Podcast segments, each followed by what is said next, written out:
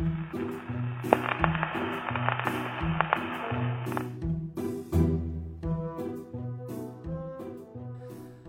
之前聊了这个黄建新的黑炮事件，今天聊的片子呢是黄建新和杨亚洲联合导演的，叫《背靠背，脸对脸》，牛振华主演。影片讲述王双立为了当上文化馆的馆长，这个馆长是正科级，他使出浑身解数，却终究前途未卜。为什么说咱聊这个电影呢？这事儿啊是开始安娜提了一嘴，说咱们要不聊聊一个职场故事。可是我看完这电影之后啊，我是真心觉得，如果咱就拿这电影当一个引子聊职场故事，简直太亏待这部电影了。这个电影里边有职场，对，信息量非常大，职场、体制、人情、世态炎凉，还有计划生育，对吧？还有计划生育你对比现在这个放开孩子，你看着简直太荒诞了。这是不是这是时代性使然啊，就是什么都有这里边儿。而且这个片子大家可以看一下豆瓣评分九点四，就是国产片里边能达到这么高的分儿，说明了大众对它的认可，非常好的一部片子。就是我其实很少强烈推推荐别人看什么，但这个片子我真是强烈推荐，真好。从哪开始聊呢？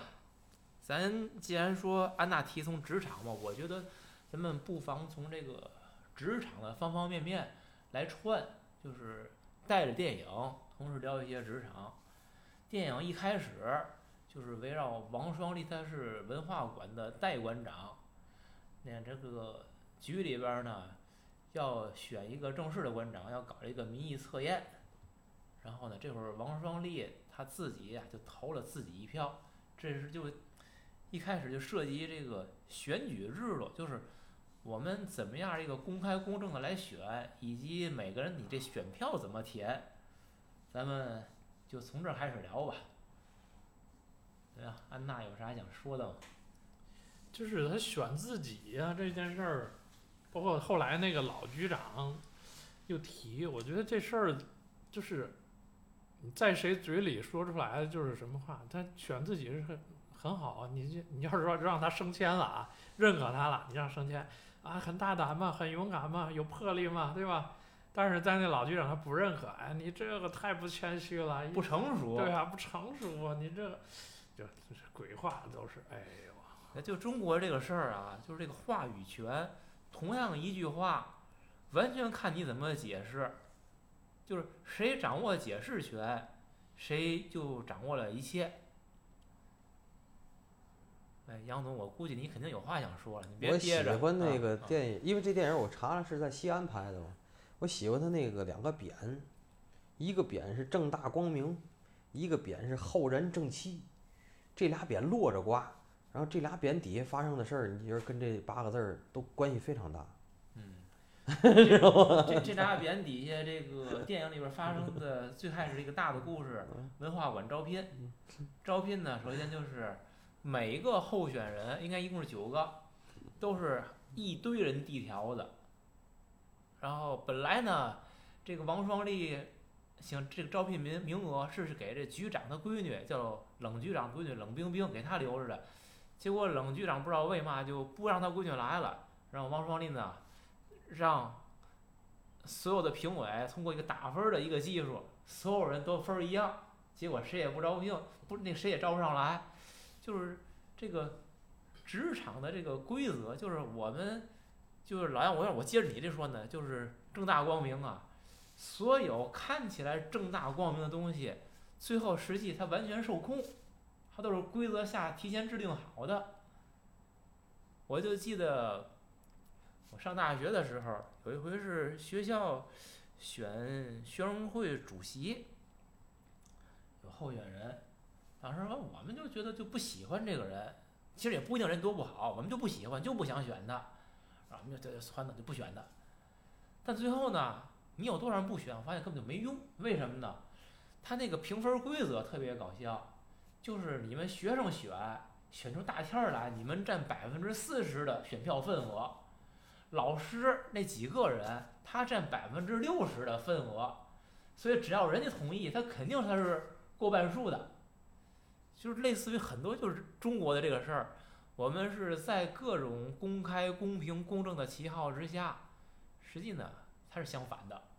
是你看到的，就是让你看到，就是地条那点事儿，它是不让你看到，你是看不到的。哎，还有这个地条子这个事儿啊，挺有意思，它完全就是一个剧场效应。你说吧，要是一个人地，两个人地，嗯，还有点用可能。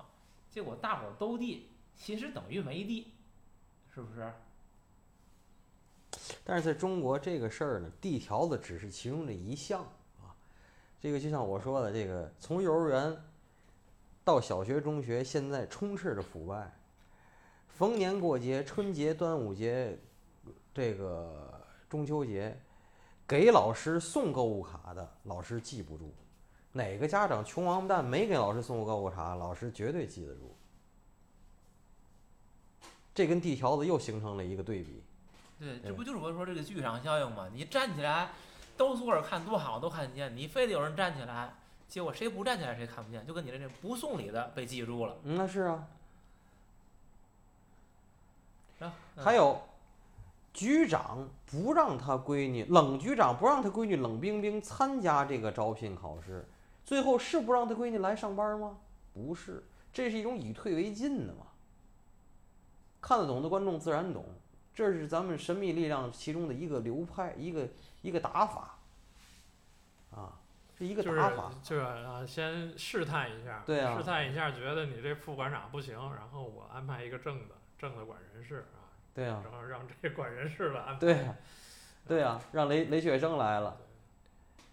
可是这个王双立搞这个假公开招聘，其实目的不就是让这冷冰冰进来吗？是局长怕出意外吗？我没太明白。而且后边儿局长的秘书不说了一句话吗？局长说了，你鬼点子太多，好像还感觉这局长是个正人君子一样，就是怕王双立通过什么假公证把他闺女招进来。他他到底怎么想的？我就我没太看懂。这个王双立啊，就是说，当然这是一个完全虚构的人物，但是这个事儿我很相信是真的，因为我在，我有一段经常就是我订这个《小说月报》，我跟你们说过哈，《小说月报》经常有特别好看那种东短篇文章，里边有好多讲类似这样的职场故事、官场故事的，说明什么哈？说明这些就是这种类似的这个套路和类似的故事，是在咱们华夏大地上经常发生的，能明白吗？这件事儿最后我看过去一个一个文章叫嘛呢？那那那个小说我如果记得没错叫《九盘必跌》，那个也是说了一个类似王双立这么个人，然后呢就是说一直当副职当带的，当副职当带的，当副职的带的，每次觉得自个儿要扶正了派来一个，每次觉得自个儿要扶正了派来一个，然后最后他说：“嗨，这不就是股市吗？九盘必跌。为嘛叫九盘必跌呢？你如果一直当储备干部，当两年没盘上去，你这辈子都没戏了。就是你盘整，股票是盘整、盘整、盘整，不会盘整向上突破，一定是盘整完了向上向下跌。就是说，你只会比现在次，不会比现在好。他不就是王双立？到最后连一开始是人家正的管人事，他副的管财务，最后那李强来了，直接是嘛也没有了。我操，人家一把抓了人家。啊，咱把这个快速的啊，把这个职场故事咱咱咱都过一遍。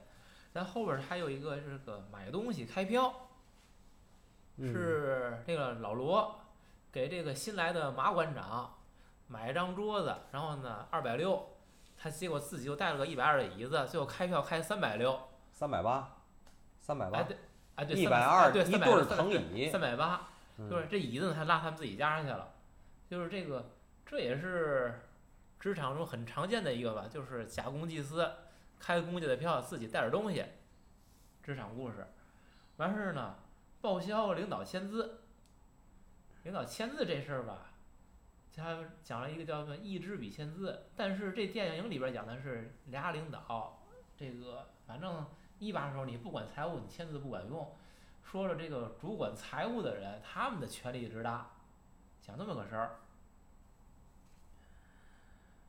嗯，但是我觉得这里边有意思的是，马馆长来了之后，因为王双立之前先联系了那个包公豆儿盖那歌舞厅这个事儿，马馆长来了，就是让那个歌舞厅什么赶紧做卫生啊，说赶紧进度等等这些问题，那个施工队儿完全不鸟这个马馆长，我觉得这东西，我就有点儿觉得不太不太写实了吧？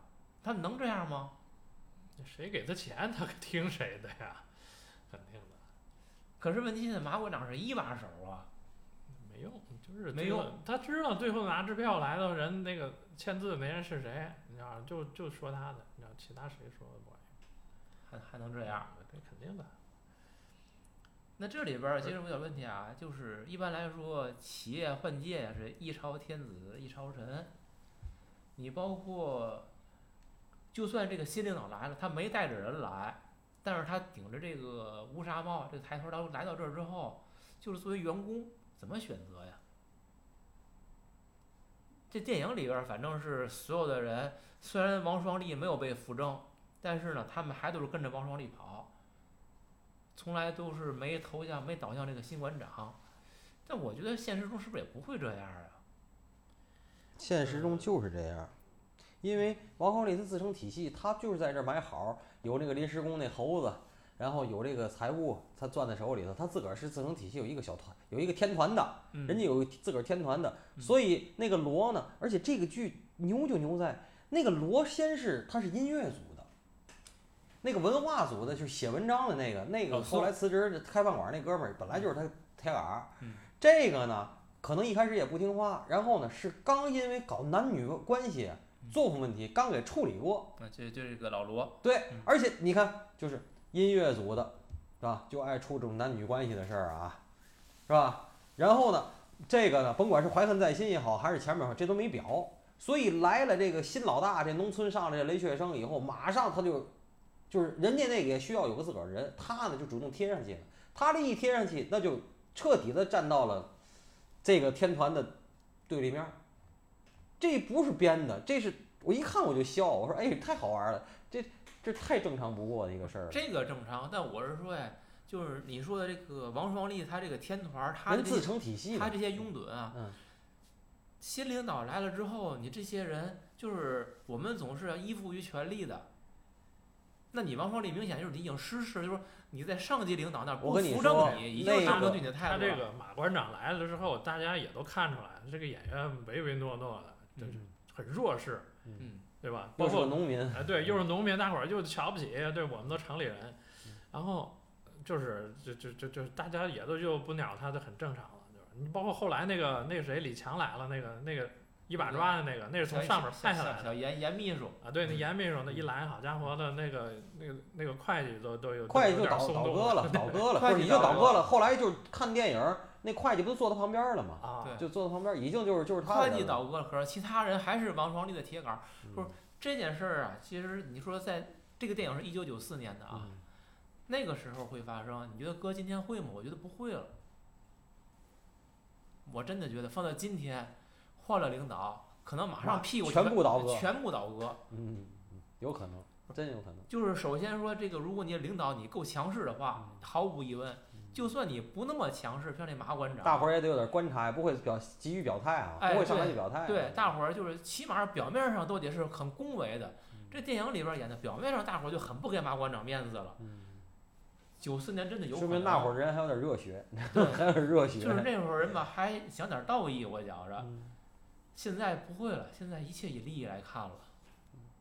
这里边儿电影里边还讲了点儿，我觉得这个舆论的力量体现几次呢？一个是那个抗洪摄影的作品展，那里边那猴子，猴子选了马馆长，就是给领导打着伞去抗洪前线，去黑领导，选了那么个照片儿。还有一个呢是后来的那个小严当馆长以后，他欺负王双立他爸，是老宋写文章往报纸上去揭露他，就是这个你发现在那会儿这个舆论还是能够起到作用的。我还是想说，你搁到今天，这个事儿还会发生吗？也可能，对，只要你群众是微微博一转发，这也一样的，只不过是渠道不一样。哎，也许吧，但我我更觉得现在的所谓的舆论是被指定的舆论，它可能不一定真的是自下而上的舆论了。就是这种纯草根儿属性的舆论，现在还能有吗？你包括比如说像这个猴子，他弄个摄影展里边弄几张照片就黑他那马馆长，这事儿现在可能发生吗？我觉得不可能了，已经。首先，你这个布展的时候，就就得有一层审查，得过一遍这片儿，你想放什么放什么，不太可能。包括你这个后后边就是说，老宋写文章骂小严，你这文章你放到报社，报社如果知道那个是杨馆长的话，他会不通气儿，他通了气儿之后，小严后边儿的那个势力不会干涉，所以我觉得后边儿事儿都不会发生，放到今天，您的这个阴谋论，我给您再扩展点儿。嗯。这个电影我不知道是不是故意的，这头儿的孩子都叫叉某某，冷冰冰、肖乐乐。你再想想，现实中会存在的万宝宝，还有那个后某某，对吧？俩俩字儿叠名儿呢，这不是说有个说法吗？是吧？对，有有篇文章的嘛，啊对吧？领导的孩子只要叫了这个，就是基本上赵家人，对吧？就你也配姓赵，对吗？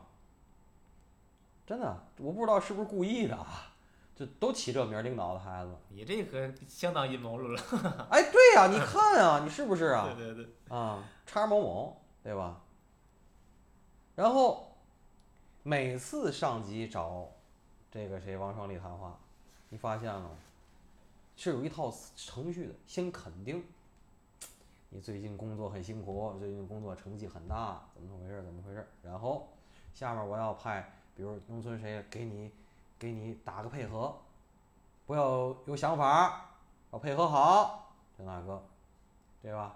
然后这是一个，等那个下去了，去那个镭射歌舞厅建成了，出来了，哎，一会儿徐副局长找你谈谈。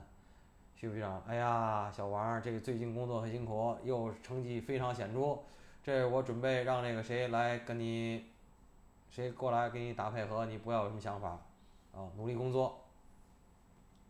这个先肯定，再暗箱操作，这个这个程序已经水到渠成，而且这套功夫现在打的就是不着痕迹，我觉得就是而且这个冷局长跟徐副局长俩人这配合简直天衣无缝。特别好，那好嗯极了，哎，俩人那个这个东西是非常那个的，对吧？这由此你可以看出来，我就说我说神秘的力量发展到了今天，它不断的迭代，不断的迭代，这个原力呀、对吧？您您您得再念一遍，对吧？Maybe the force be with you 啊。，be with you 啊，这个是这个原力发展到今天啊，已经就是非常润物细无声的一种存在了，知道吧？从九四年到今天又迭代了四分之一个世纪，那就更加的那个了，对不对？然后他说的什么？还有一个，咱们都是革命派，对吧？然后说，先是给雷学生让房子嘛，嗯，让那个把李会计那房子让李会计为什么让李会计买房子？因为李会计自己花钱买了私房，所以这个那意思就让他让，然后先让老同志。可是我告诉你，我又该说，我看了好多的这种就是中短篇很杰出的中短篇以后啊，当时写的就是让你牺牲，说哎呀，你看，比如说你呀、年富力强，三十五岁跟一个五十五岁的老同志争一个职位，然后嗨，人家告诉你了。五十五岁老同志啊，五十七、五十八他就离休退休了。你这不才四四十五、三十五吗？你让他两年，他下去这位儿就是你的，然后他就离休了。你说好，那我高风亮节我让了，是吧？两年我走，两年以后老同志该退是真退了，那位儿还不是你的，你还年轻，不是，那位儿可能是这个王冰冰或者贺冰冰来了，也是叠字儿的，来了就当了一把手了。然后等你五十五了，有一个三十五的跟你争，你看现在讲干部年轻化，操就和这个最终我解释权嘛，所以我告诉你这个 the force 这 The Force 它发展到今天，那那那简直是我跟你说吧，正反正反面大嘴巴抽，我跟你说真的。所以就有你说这个，咱 这个片子其实主题就是围绕着王双立想从这个副馆长把这副字儿抹掉，变成正馆长，嗯，副之如何扶正，咱们讨论讨论这个。两个小时十四分钟这电影，我看的很过瘾。就是说我不愿意这电影结束，我到底看这包袱怎么来回翻。我知道他一定最后没戏，但是怎么弄他，怎么弄来回弄他，是我是我很关心的，你知道吗？这过程我很关我头一次这么关心过程，你知道吗？咱咱咱就是就讨论一下嗯，就是你作为一个副职，你觉得你得怎么干，怎么样才能变成这个正职？就是上层路线的，上层路他不说了而且真要就是说，您说的上层路线我同意，但是我告诉你，就是按照今天的这个就这个东西，或者当年吧，想当正职吗？绝对不会在这个地儿，换个地儿。你在这个地儿是当不了正职的，嗯，不可能就是你能把这个给大伙儿展开讲讲吗？啊，展开讲讲。你展不开，展不开我要讲有很多实例，嗯那那都电台不让播。那这样说嗯，王双立展现给我们的其实是他的个人的能力，嗯，包括他这个团结群众，他的能力包括就是业务能力，领导能力，而且他想事儿想得对非常好，我很点赞的。人际关系，对对吧？就是各个方面，包括如何处理领导下级等等这些方方面面能力都很强。嗯。然后呢，政绩嗯。盖歌舞厅，嗯，对吧？想法儿挣钱，创收，创收，嗯。然后他的这个你说那个年龄，嗯。正是说不是很年轻，但也岁数不是很大，年富力强，这是社会经验，哎工作能力，成熟的年纪，对吧？嗯？正是当打之年，你就从任何这几个我们考察一个干部一个人的时候，最适合了。但是显然，所有这些个东西对于他成为一个正馆长是不够的，或者说是或者说是没用的。我认为就是都不是不不够的，就是没有用。嗯，就是正常的，这个是评价一个人能否当馆长的硬指标。您刚才说的都是他优点，他缺点呢？哎，你来说说缺点。你说，你就说就行。我我我们觉得没什么缺点。他不姓赵，哦，他不姓赵。对这一条就够了。对，你说十万个优点，他不姓赵，你就是条狗，你永远当二把手。所以说这个扶正的唯一的要素，姓赵，姓赵，或或者是。不是，或者你认个姓赵的干爹也行。那得交投名状。嗯，对，嗯，或者你认识上层嘛，你对上层关系好了，就是现在就可以了，是吧？他跟冷局长，他跟徐副局长都是工作的关系，他没有工作之外的任何对，所以他通过工作，他买那些好，就是他认为是巴结人家了，都对他最后的命运那个路往哪儿发展没有决定作用，明白吗？你得通过他没有私人关通系，过工作之外的感情，他没有私人关系，对他只是工作关系，就没有用。就是我特别喜欢说的，这个能力这个东西啊，是你晋升的必要条件，而非充分条件。尤其到了今天，我觉得就是像过去可能你只有关系，你不需要能力，你也能够坐上比较高的位置。嗯到了今天，能力也很重要，但它不起决定作用。就是你想在一个正职、一个高位，你得有能力，但是那只是一个辅助的，前提是你得有人，是不是这样？我给您个饼，嗯，那个饼里头就是咱们画那个图啊，饼状图啊。嗯我告诉你，嗯姓赵或者有姓赵的干爹占六十，这个饼是一百，嗯三十是运气，嗯十是能力。嗯，同意。为嘛我说三十是运气呢？你要找一个姓赵的干爹，还有肖乐乐他爸爸和冷冰冰他爸爸同时跟你 PK，跟你干爹 PK，这不就跟能明白我说的意思吗？文化馆招人一样吗？都有、那就是都有条子。能人背后有能人弄啊，对不对呀？你干爹也面对着 PK，除非你干爹是那位，没人跟他 PK。只要不是那位，都有人跟他 PK，对吧？那你最直接的终极目标 就是认认识那位一号就完了，啊一号。老一，那就是那所以说，其实结论变成了呢，嗯，任你有天大的本事，如果你不认识老一以及老一这个体系里边的人，那你就只能服从组织安排。难道这电影讲的不是这个主题吗？就是这事儿吗？对，这电影讲的就是这个主题啊，那所以你点赞的嘛，不是？所以那其实这个电影就是否定了个人奋斗。当然否定了。所以我说我这电影我就是想看过程，我知道结果了。我看着我看见五分钟我已经知道结果了，我就想看这过程到底怎么折腾它。那所以说到这儿，就是这个这电影假装是个开放结尾，其实最后不是开放结尾。我告诉你，最后还不是，你信不信？虽然都没说，你知道吗？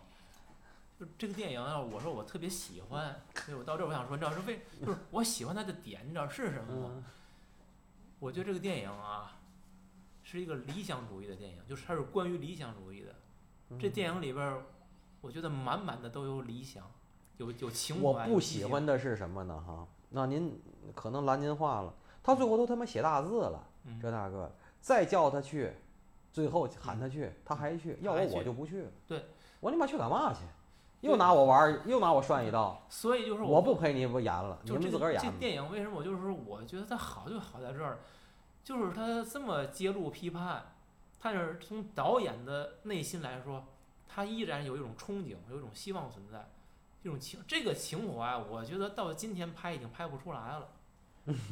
就是现在你说你如果就拍这电影，嗯你要么就是说我咱们之前聊黑炮的时候聊过，你就彻底同流了，咱就合流，你怎么着我怎么着，我听话，我彻底归顺了。嗯要么就是呢，你可能这儿我发不出声来，我找能发声的地儿，我就跟你怼怼对着干，嗯对吧？或者是我自己转入地下，我去骂。那你你绝对不会存在说你一边骂，你还在这里边你想寻找一个通道。我想现在的一个成熟的人不会有这个想法了。但这个电影呢，传达的是什么？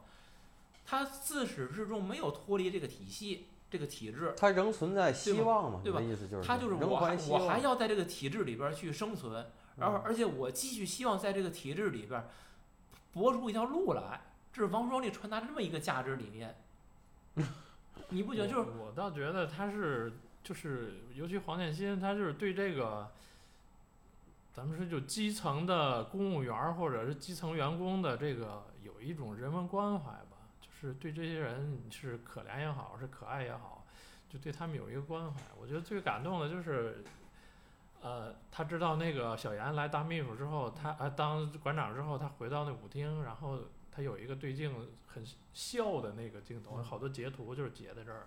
我觉得这就是就是很感人的地方，就是也是这个角色吧，这个角色可能从这儿正好，他他也有点幻灭了，从这儿开始。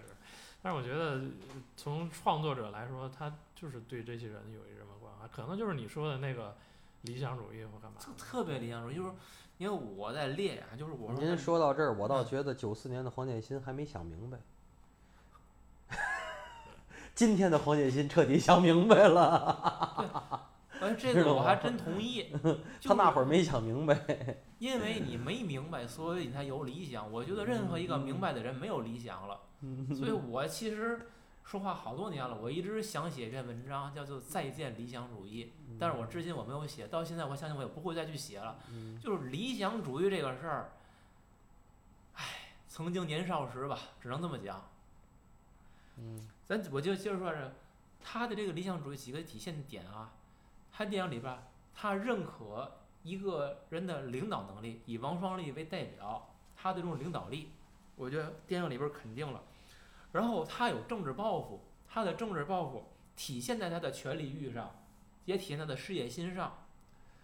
而他所有这些东西，他可不是通过什么溜须拍马等等，他也拍马屁，但他可是拿着真刀真枪，哪怕是通过权谋去跟这个建筑商做一些利益交换等等的，但我最后我拿出真真的实际来，它是有政绩的，而且这个政绩可不是花架子，是真的是有用的东西。那最后呢，他玩弄权力，他玩弄权力之后，最后被权力玩儿。但是你说他玩弄权力之后，他获获得的是什么？嗯他跟这个建筑商做交易，他是给那李会计帮李会计装修房子，然后是换的全馆的人去北京旅游，还不让他自个儿媳妇儿去，对，嗯然后呢，而且他他值班。让马馆长都已经退职了嗯，他也让人家去，嗯他自己没拿一分钱，对吧嗯？他自己不捞任何好处嗯。他呢，利用猴子，利用李会计，利用这个老罗，甚至就是老老宋，甚至老罗，他都利用这些人。可是，他是仅仅的来玩弄这些人吗？不是啊，就是说，他把猴子那个把那个李会计的房子让让腾出来了。可是他又给拿钱给李会计装修私房啊，没让李会计花钱，就是他总是大棒胡萝卜，我是都是给的。可是你要现在现在很多时候的话，如果当你有拥有权利的时候，你还需要去做这个置换吗？你可能只需要大棒就够了，我不需要胡萝卜。就是他利用的同时，他很爱护下属，他真的而且给下属很多好处，我觉得这是现在很多人做不到的。再有，这个电影里边理想主义的体现，就是我说的，领导换届，一朝天子一朝臣。可是哪一任新的领导来了之后，他的王双立这帮老臣们，跟他可没离心离德。除了那个李会计，最后一次是小严来当馆长，叛变了，其他人那都是死心塌地。尤其以这个猴子为代表，还有那个老宋，人人人都辞职离职了，那是为了王双立鞍前马后的跑。就是这个在利益、利益关系之外，这种情谊的成分，嗯，我只能说九四年那会儿人还没迭代，对，就是 还没迭代，就就是说 老百姓也没迭代，老百姓也在迭代。就是这个东西存在，而且就是让你相信这东西真的有。说这个片子是感动我，在这个地方确实很打动人。就是旧臣，你还认你的旧主，我觉得这其实是有一种中国传统的一种叫什么叫士为知己者死啊，就是咱们是一种上下级的关系关系以外，这个同事建立了某种超越同事关系的情谊。那我愿意为你赴汤蹈火，我愿意为你做事儿，哪怕损害我现实当中的一些利益，他们都在做，这个是这个已经难能可贵的东西。包括最后，王猴子拍到了这个小严跟这个肖乐乐他们俩这个鬼混的那个照片，王双立都让猴子说你这个镜头要对准正地方，他说冤冤相报何时了。这个东西真的，我觉得可能也许过于理想化了吧。但是这种情怀，就是人当面对利益冲突的时候，依然能有人性闪光的这一面儿，我就是真的是感动。包括最后您要有这么多感动，您还是把您那理想主义再见那文章写了吧。最后我告诉你，还有一点就是我最后就是就是说，影片没讲，但是通过台词儿里边说了，是小严跟那个肖乐乐两个人就是私奔了，就这件事儿。小严是自己有妻室有孩子，肖乐乐呢是个破鞋，应该就是，也是干部子弟啊。哎是，但是他干这事儿是破鞋嘛。嗯，行吧。但是这两个人最后，按说呢，你这不就是搞瞎挖吗？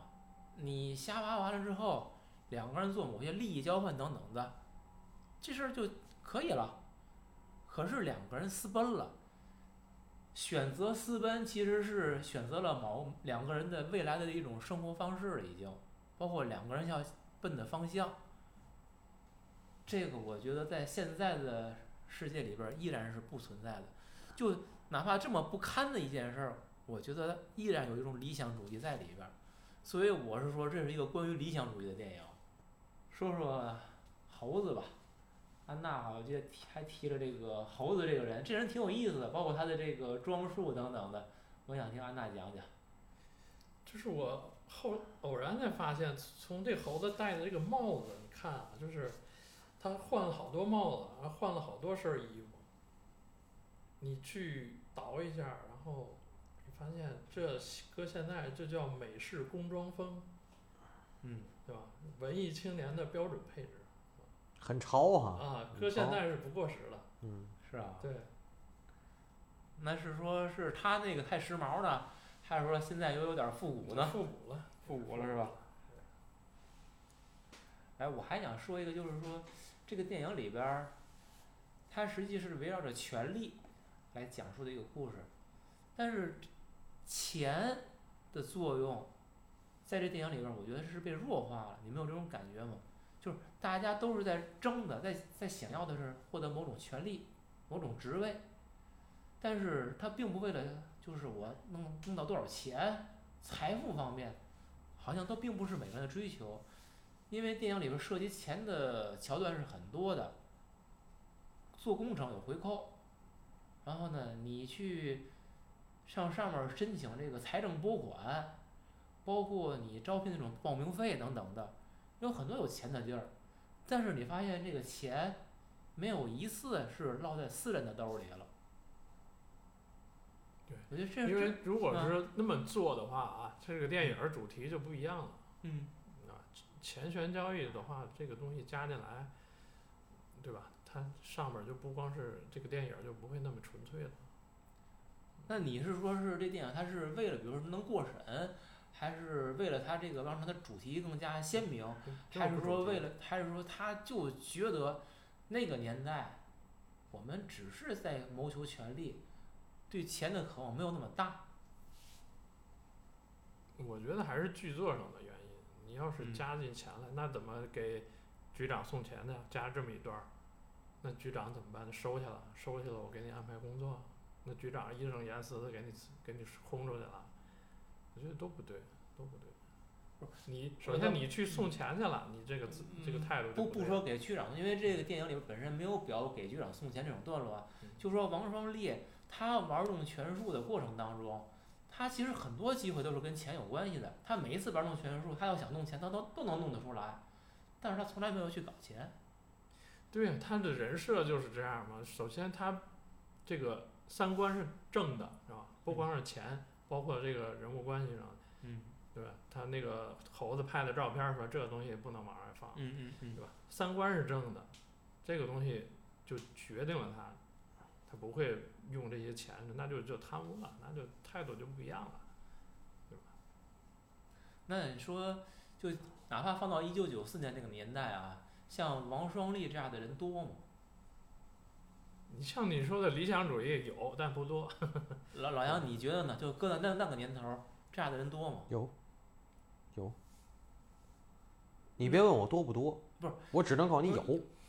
你这你这你他问我多不多，我没有概率统计，我不知道，我只知道现在现在没有，有 也有。哎有，有肯定有，万分之一或更低，全世界几几十亿真人，是你说没有，我我我说没有，那才犯歹子，对，啊真是的。哎，还是你成熟啊。我不成熟，但是我真的我在这件事儿上，我在爱情上有过理想主义，但是我在这件事儿，我从我六岁就没有理想，就这些事情我从来没有过。所以您说了半天，我一我听着也不转眼泪儿，也不想笑，就是没有表情。我很我对这个您刚才激动了半天那事儿，我很漠然，真的这个是真对不起。嗯，我跟你说哈，我往回倒点儿，我跟你说点儿我发现的点。人家那个老局长怎么介绍新派来的马馆长？人家不得带带这干部得介绍吗？说这马馆长啊，在农村的时候抓火葬、妇女结扎和交公粮很有办法。我他妈听这话就是骂街，对呀、本来就是骂他的嘛。不是，人家是当好话说的。没有，这句话是王双立在那介绍对呀这个马馆长。对呀、当王好话说的是骂他呀，黑他嘛。这是黑他呀。所以就是说，你现在听起来这个抓火葬、妇女结扎和交公粮很有办法，都是半暴力性质的。你觉得农村哪个爱火葬？农村哪个爱妇女结扎？农村哪个爱交公粮？你不瞎唬，不半暴力，你能完成这个事儿？你光哄农民可哄不出来啊！这三件事儿，对吗？可是一个半暴力擅长的马馆长，到了文化人堆儿里，他暴力得起来吗？暴力不起来了，为嘛？城市人有城市人一套玩法，你一套玩法在这儿玩没戏，你只能玩蔫坏损，耍胳膊根子没戏。告诉你，就是大老粗这套东西你在这儿没戏，其实它背后是有深层的东西的。您看到的是感动，我看到的是这个，挺好，这不全面了。知道吗？然后呢，你听我说，接着说什么？说这个，这个，这个就是王双立说什么？说这个咱们的老领导什么？熟读马列，火眼金睛。就是你熟读马列以后，火眼金睛。说冷局长，对呀嗯对吧？任命干部也好，用人，最后呢，买菜的时候那儿鱼便宜。之前他说哪句话？哎呀，我看那小是小梁是小严啊，小严，李强演那，我还是看错人了。你不火眼金睛吗？你不熟读那个火眼金睛吗？怎么看错人了呢？他，我认为我其实很讨，我现在很讨厌前后呼应的电影，但是这个呼应，我觉得离着八丈远，这个呼应，我觉得呼应的好，可能有很多人没意识到这是个呼应。可是这个东西就退了职的冷局长，我看错人了，他说的还挺诚恳，所以到到后来我一直在想，这个冷局长他到底是个什么样的人啊？群众是水，干部是鱼，水是死的，可鱼是活的。他这里边有好多话，你仔细想想。然后接着那句话说：“可是鱼能变鸟吗？”什么意思？你鱼在水里头刨行，你飞得上天呢？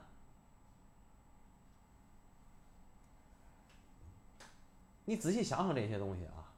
可是实际上，最后我跟你说，这个电影里刻画的人里头，为什么这电影咱们会觉得好？这个电影里所有的配角儿，一开始你觉得那谁王双立他爸爸是个人畜无害的，就是一个老好人，可不是，那也是个老运动员儿，嗯，拉破头，对吧？按咱天人讲话，对吧？你打我，你这个那我，我跟你没完，我这我输我献血去，我当着所有人拜会你，我其实也是变相帮我儿子，但是我用我的方法，我用我儿子都没有想到的有深意的方法。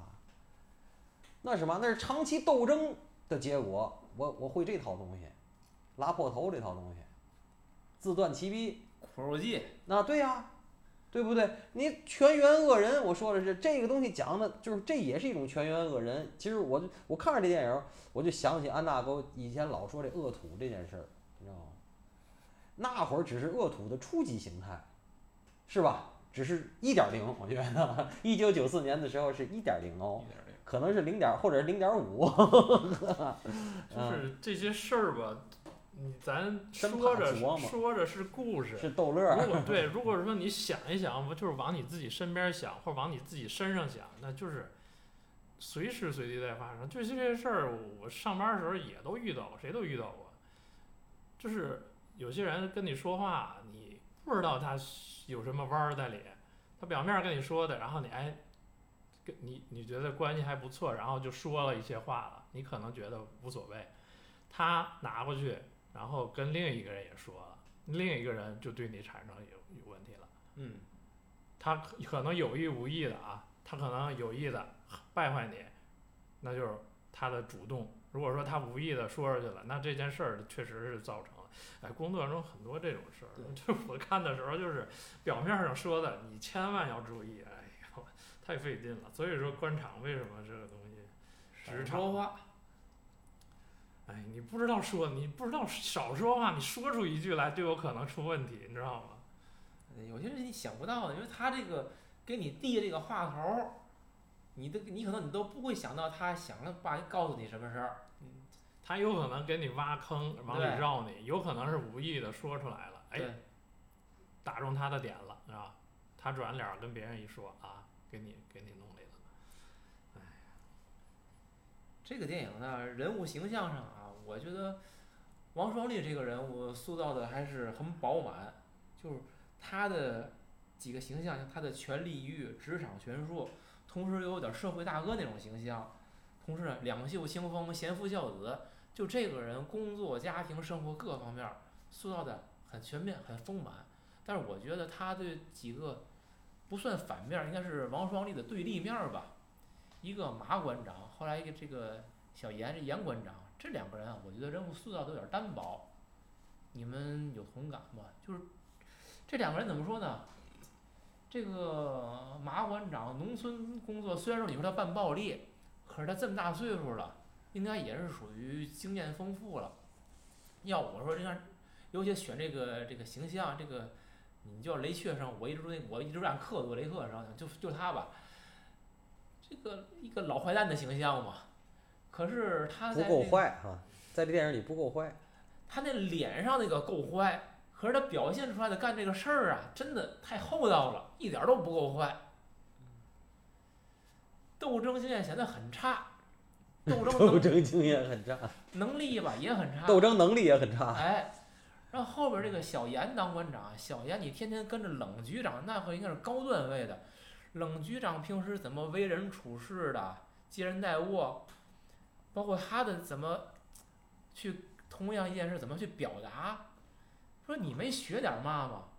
那你跟这个王双立他爸爸为了一双破皮鞋，你就这么在公众面前毁毁自己形象了？就是说，这两个人物让我感觉呀，就是太不成熟了，就过于单薄这对立面。所以我觉得这是这个电影如果有败笔，这是一个相对失败的地儿。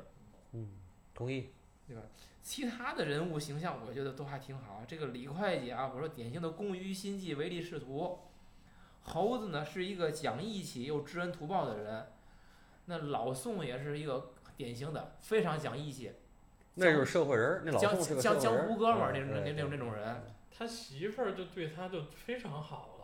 他他跟冷冰冰去出差的，他都没怀疑。是表示。而且我都以为在那舞厅那最后，他冲着那女的一笑得发生点嘛，看来是没发生，没有因为他媳妇儿在外边盯着呢。我知道你没事儿，不说吗？哎，我当时我就没没觉得会发生什么，因为你看，王双立，你看不是王双立这个人呐，因为他整个这个人物形象塑造的，不就是一身正气，真的，真一身正气。我是挺希望，我是挺希望那马馆长一进了城发生点什么。你知道这就是这个这个演员啊，这是演员就选的，尤其他一乐一说话，我就不知道接下来的情节往哪发展能能说出啥了？有可能说点坏事儿啊，但结果电影里一一句没演，对，一点没演啊。然后这里边这个老罗，我觉得演的挺好的，这个自私特别猥琐，还嗯对，这这这种人还怂还怂还怂，叫他吃饭他还真坐着吃，要我我都不吃。这种人其实生活中很多，嗯，真的，这这个形象我觉得挺有意思，非常成功，演的也好，嗯。然后职场聊了一堆，咱再说点其他的，计划生育的问题，二胎的问题，这些不用聊，这些都不用聊，这些不用聊。我对都无所谓，这就只是说觉得很荒诞。然后呢，我是说什么呢？就是他想二胎的时候找那主任去，那主任行，我给你帮忙，我给你写条，你。找他去，这这了，然后人家来句嘛，你知道吗？人家说政治上觉得不行了，就要在生活上找点安慰。哎，就这么句话啊，你去你去想想，身边的这些人，对呀，我见过那些领导们，哎呦，都是这样，都是全都这样。政治上觉得不行了，就要在生活上找点安慰。这个安慰有很多个出口啊，对吧？这个事儿吧，你还可以反过来去理解一下，就是为什么在生活上不找安慰呢？就是如果他能在生活上，他不找安慰，他为了什么？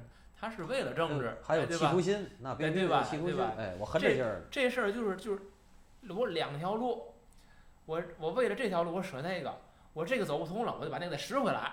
嗯，对啊。对吧？呃，这个电影的原著呢是这个刘醒龙嘛。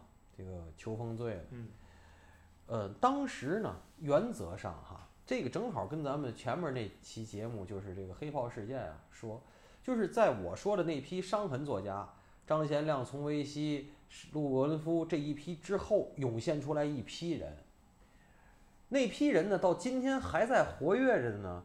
我觉得可能就剩那谁，那叫什么？你看我给你念啊，当时在这一波子。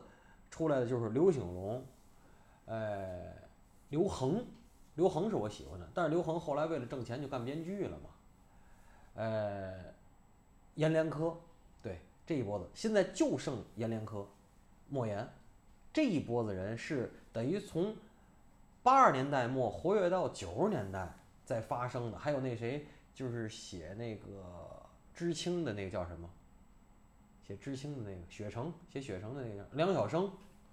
哎，这他们这一波子人是同时代的，这是一大批人，包括什么张康康啊，什么这一波子人，这一波子人你仔细想，他们其实对比我刚才说那几个老几位哈，他在当时是新文学，他们出来那个文学是带有八十年代到九十年代烙印的，你仔细想想，是有的。可是阎连科到今天，阎连科他们就是到后期这波人刘恒完又出来是谁？苏童啊，这波子会阴会道这波子，就是又来那套了，对吧？这是一波子人。可是当时我老说，我说跟刘恒他们同时代的，我爱看刘恒，我爱看谭歌，我不老提嘛，这谭歌保定的那位，哎，这个都是我很喜欢的。就是他们那种，就是那种给我的感动，是真是来自于文学和人性的那种感动。以前看看这种官场文学、类官场文学，就两个人在写，一个人是刘震云，一地鸡毛嘛，写这小职员嘛，还有一个是那个叫王跃文，协众官场文学，看着挺过瘾。到后来看这俩人都不行了啊！而且咱们说到最后，我就说，我说。我盼着这电影真的来一个《肖申克救赎》那样的结尾，就是最后那老头儿他妈进那屋说：“我放你了。”我你妈不想出去了，操！你你放不放我？我不想出去了，我都不爱听你说话。他竟然还叫他，他还去，这个是我怎么说？或者说我没想到，或者说我不愿意看到的结尾。要我我去你！还叫我干嘛？你你是跟社会决裂，人家是我没决裂，我喝酒去了，我写大字，我白天写大字，晚上喝酒啊，没毛病啊这事儿。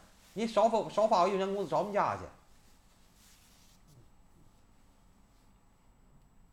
真的，他还去，这就是你感动的地儿，可能，那是九四年的他，对呀，就是二零二一年的他。我的意思是，感动的是什么？就是感动我们的都不会做的事儿了。